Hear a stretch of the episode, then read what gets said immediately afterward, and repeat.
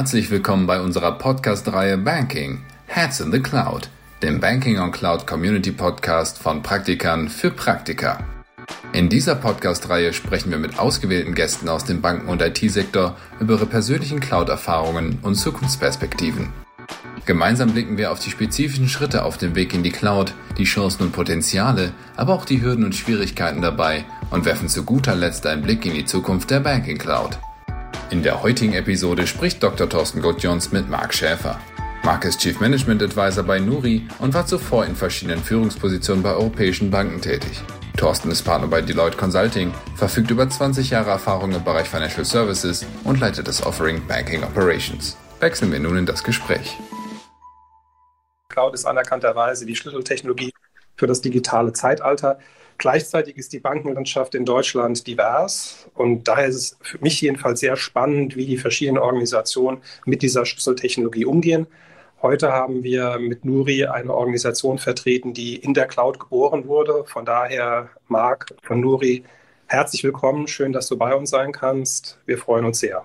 Thorsten, vielen Dank für diese einführenden Worte und vielen Dank, dass ich heute bei deiner Podcast-Folge dabei sein darf.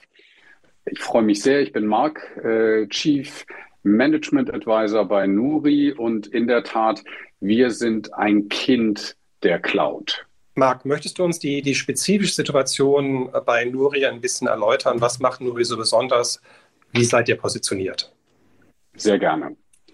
Nuri ist im Bereich der Fintechs für uns die Weiterentwicklung der Neobanken. Wir sehen uns selber als Neobank 2.0, als nächste Evolutionsstufe, denn was wir mitbringen, ist neben Blockchain und Cloud-Technologie New Reality Banking, wie wir es bei Nuri nennen, im Endeffekt der Schritt nach der Neobank und das ist in unserem Produktportfolio.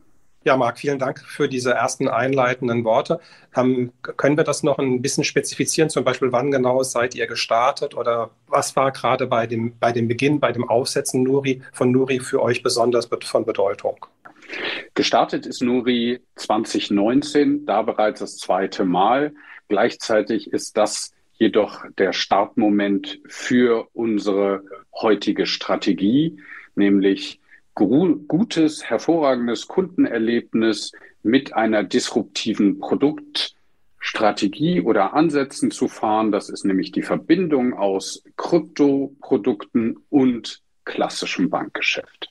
Und wenn man jetzt die Brücke zur Technologie noch schlägt, höre ich daraus, das ist eine Kombination von Cloud-Technologie und Blockchain. Ist das eine korrekte Darstellung? Ganz genau so ist es. Das war bei uns von Anfang an die Prämisse, wir sind in der Cloud und gleichzeitig werden wir unsere Produkte in Blockchain-Technologie abwickeln und schon designen. Wunderbar, das passt sehr gut zu unserer These, dass modernes Banking eine digitale Kundenschnittstelle ist. Ähm, wie prägt sich das genau für Nuri an der Stelle aus? Kundenerlebnis ist bei uns ausschließlich ein App-Erlebnis. Ich habe es vorhin schon ausgeführt. Wir sind äh, die Weiterentwicklung von Neobanken. Das heißt, unser Bankgeschäft findet in einer App, in der Regel sogar Mobile-App statt. Gleichzeitig ist da dann das Kundenerlebnis der entscheidende Punkt, warum Kunden zu Nori kommen, durch die Verbindung aus einfachem Simplified Banking, wie es neudeutsch so schön heißt, und ähm, den Produkten, die wir anbieten. Klassisches Banking habe ich eben schon angesprochen. Das ist bei uns das Konto und eine Kreditkarte, beides kostenfrei und die Brücke in den Kryptohandel. Neuestes Produkt, ETF POTS bei uns, auch das auf der Blockchain schon designt und tokenisiert. Blockchain und Cloud sind somit Teil der DNA von Nuri. Wie prägt sich das für die Mitarbeiter aus? Was heißt das für die Mitarbeiter? Für die Mitarbeiter bei Nuri ist digitales Mindset und Cloud-Know-how Basisfähigkeit. Und zwar für alle Mitarbeiter bei uns. Da machen wir auch keinen Unterschied zwischen Stabsstelle oder ähm, Technik, sondern das gilt für alle. Das ist, äh, wie man so sagt, eine Voraussetzung, ein Prerequisite. Und ganz interessant, und das stellen wir immer wieder fest, gerade wenn wir in unseren Wachstumsphasen, und wir hatten letztes Jahr eine Hypergrowth-Phase, dass die Mitarbeiter zu einem Fintech wollen und nicht zu einer Bank. Prima, dann haben wir jetzt ja schon Input erhalten, wie, was das für die Mitarbeiter heißt. Aber wie geht ihr denn organisatorisch damit um? Gibt es besondere Strukturen, die ein Cloud-Label tragen? Oder wie ist es gelöst von einem organisatorischen Standpunkt? Wir or orchestrieren unsere Microservices, das ist äh, unsere Technik auch hinter den Produkten und unserem Kundenerlebnis komplett in der Cloud, genau wie du sagst. Wir sind ähm, aufgestellt und organisiert in Squads. Wir arbeiten crossfunktional über die gesamte Organisation, was dann auch bedeutet, wir haben starke Praxisorientierung, ähm, bedeutet auf der anderen Seite auch das Cloud-Arbeiten natürlich die Herausforderung von Verteilung des Wissens und Dokumentation mit sich trägt, denn es darf natürlich nicht zu Kopfmonopolen kommen, gerade in äh, dem agilen Setting, was wir haben, was immer wieder neue Teams und Squads um sich findet. Und um hier nachhaltig und skalierbar zu bleiben, ist es wichtig zu dokumentieren, klassisch zu sein, obwohl wir neue Techniken und Medien nutzen, und da wiederhole ich mich, Cloud, Blockchain, in Squads arbeiten, sehr agil und trotzdem eben ähm, den entscheidenden Know-how-Transfer sicherzustellen. Wunderbar, Marc. Ich habe aus den Darstellungen bisher auch schon herausgehört, dass die Orchestrierung der technischen Lösungen, die Orchestrierung der Microservices ein ganz wichtiges Thema äh, für Nuri ist. Möchtest du dazu noch etwas erläutern, bitte? Sehr gerne. Microservices ist aus dem Grund für uns Grundvoraussetzung, um der schnellen Veränderung, die unser Geschäftsmodell, aber auch die fehlende und oder nicht vorhandene Blaupause für die Lösungsansätze, die wir unseren Kunden als Erlebnis mitgeben möchten, sicherzustellen. Was meint das im Konkreten?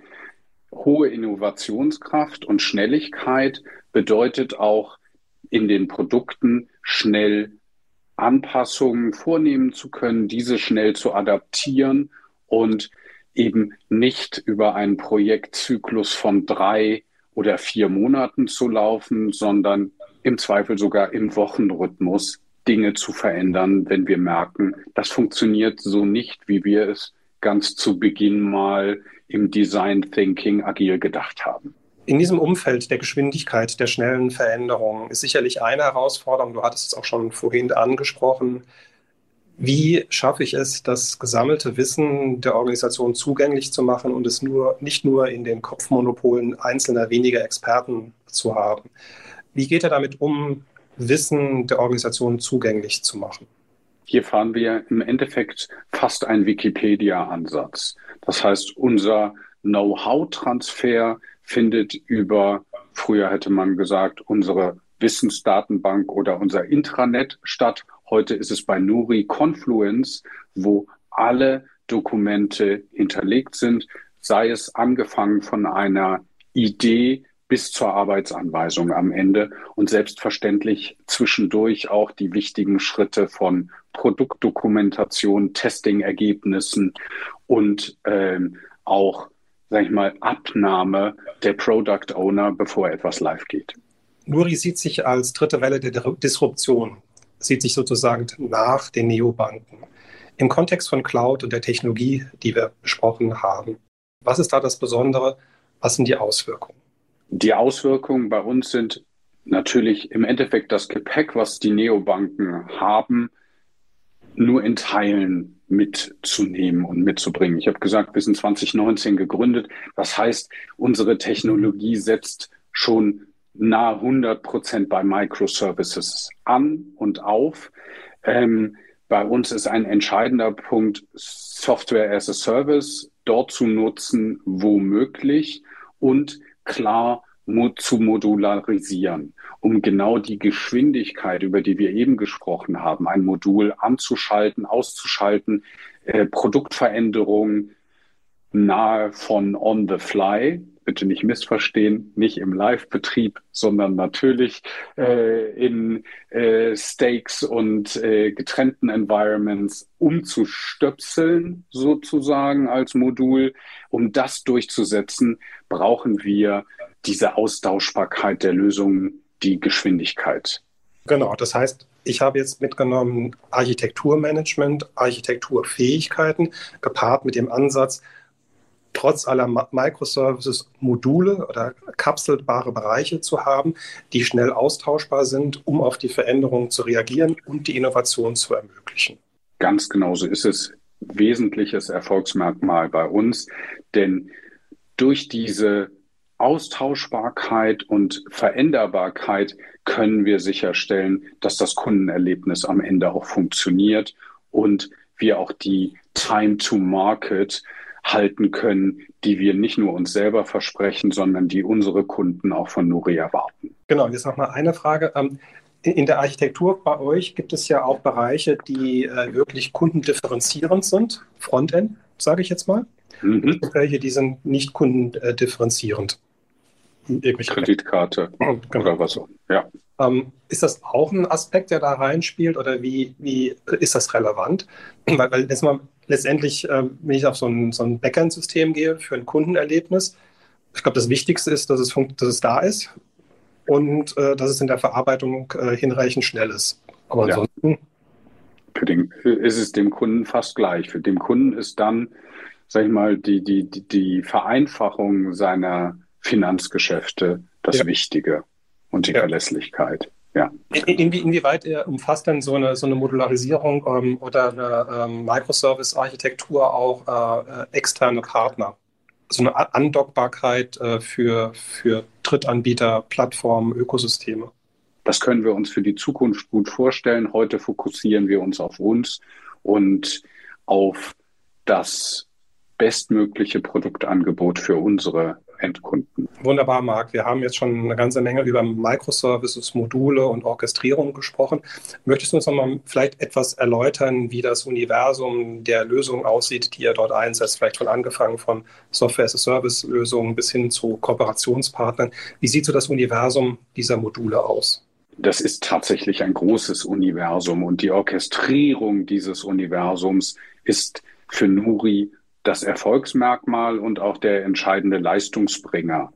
Ähm, unsere Partner, zum Beispiel auch unser Banklizenzpartner, die Solaris Bank, ist ja ein ganz entscheidender und wichtiger Baustein in dieser Orchestrierung. Und neben einer Solaris Bank gehören dann Player dazu, die Technik bei uns bringen. Das ist das, äh, was wir dann Software as a Service oder Modulexpertentum nennen würden in Verdeutschung. Denn wir wollen unsere Arbeitsblocks, also Building Blocks im Englischen, ähm, mit einer hohen Modularität haben, um auch immer schnell zu reagieren. Was will ich damit sagen? Wenn wir bei Solaris bleiben, ist es natürlich für uns auch ganz entscheidend in den Themen, die wir in unserer Kooperation abdecken, zum Beispiel hier herausgestellt Geldwäsche und Compliance-Themen mit unserem von Nuri gewählten Partner Fizai dieses Thema und ähm, diesen den Prozessablauf, so äh, ist es wahrscheinlich stimmig, schnell zu haben. Und da kommt dann die Orchestrierung wieder raus, die ganz entscheidend ist, wenn wir uns selber den Kunden in der Mitte sehen, Nuri als äh, den ähm, Lieferanten eines zukunftsweisenden Bankproduktes, dass wir dann schauen, dass es sich für den Kunden ganz natürlich anfühlt. Ja, Marc, zunächst erstmal vielen Dank für die Einblicke in die Erfolgsgeschichte von Nuri äh, bis dahin, so, so weit. Äh, schon sehr beeindruckend, äh, wie es möglich ist, in der Verbindung mit moderner Technologie und Kreativität und Innovation hier leistungsfähige, kundenzentrische Systeme und Lösungen aufzubauen. Magst du uns noch einen, ähm, einen, Ausblick geben, was so die nächsten Schritte sind, die nächsten Prioritäten? Das sind, ich habe sie eben schon mal ganz kurz erwähnt, Nuri Pots, äh, ein Produkt, was wir jetzt dieses Jahr im April gerade gelauncht haben. Das heißt, wir entwickeln uns weiter abseits von der reinen Kryptowelt hin zu Produkten, mit Blockchain-Technologie. Und was wir hier tun, ist, dass wir die Blockchain als Funktionalität und Technik für, Finanzprodukte nutzen. Und die Nuri-Pods sind im Endeffekt, früher hätte man ETFs gesagt, ist eine Ab, ähm, Abbildung oder Repräsentanz von ETFs in unterschiedlichen oder für unterschiedliche Kundengruppen mit unterschiedlichen Anlagezielen. Stand heute haben wir den ersten Pod gelauncht. Es werden noch zwei, drei, vier im Laufe des Quartals zwei und drei folgen, um hier auch mehr Diversifikation für Kunden bieten zu können und eine Version und Vision eines Euro-Ertragskontos auf Blockchain-Technologie ist die nächste Evolutionsstufe, wo wir derzeit stark dran arbeiten und was wir im Jahr 2022 auch noch zur Marktreife bringen werden. Das klingt super spannend, Marc. Also da kann man euch nur weiterhin viel Erfolg wünschen und äh, hochgradig spannend und vielen, vielen Dank für die Einblicke, die wir heute erhalten konnten. Hat mich sehr gefreut. Vielen Dank, Thorsten. Es hat viel Spaß gemacht, da zu sein und dir noch einen schönen Nachmittag.